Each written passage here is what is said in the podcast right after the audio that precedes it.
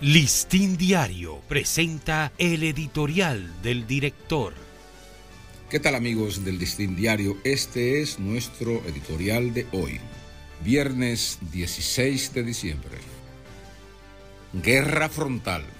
La Policía Nacional está librando una guerra frontal contra la delincuencia, el fenómeno que ha arropado de miedo e inseguridad a toda la ciudadanía.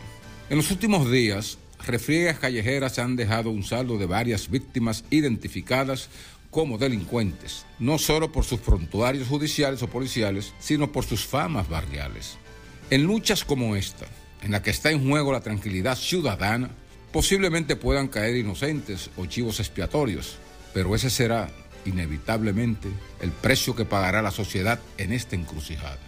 Combatir la delincuencia con mano dura es la tónica que definitivamente se está imponiendo ahora en varios países donde grupos armados conectados a cualquiera de los objetivos del crimen organizado han puesto en jaque la seguridad ciudadana.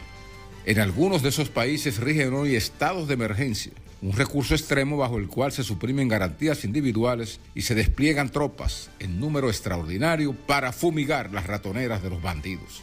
Solo con un ejercicio de energía y precisión en el uso de las bases de la inteligencia es posible mandar señales claras a los delincuentes de que su espacio ya no puede seguir siendo ancho e impune.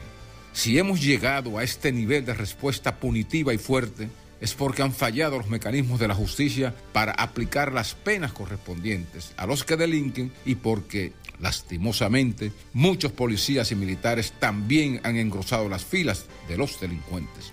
Ojalá que un día puedan someter a todos los miembros de esas instituciones a un chequeo corporal y a las pruebas de polígrafo y dopaje para ver cuántos tienen sus cuerpos llenos de tatuajes o su sangre y orina con sedimentos de sustancias prohibidas. Lo verídico es que la delincuencia, como una pandemia, ha malogrado la paz y la seguridad de los ciudadanos y bajo ningún concepto la autoridad puede cruzarse de brazos dejando que este mal termine carcomiendo el orden y la tranquilidad de nuestro país. Este ha sido nuestro editorial. Listín Diario presentó el editorial del director.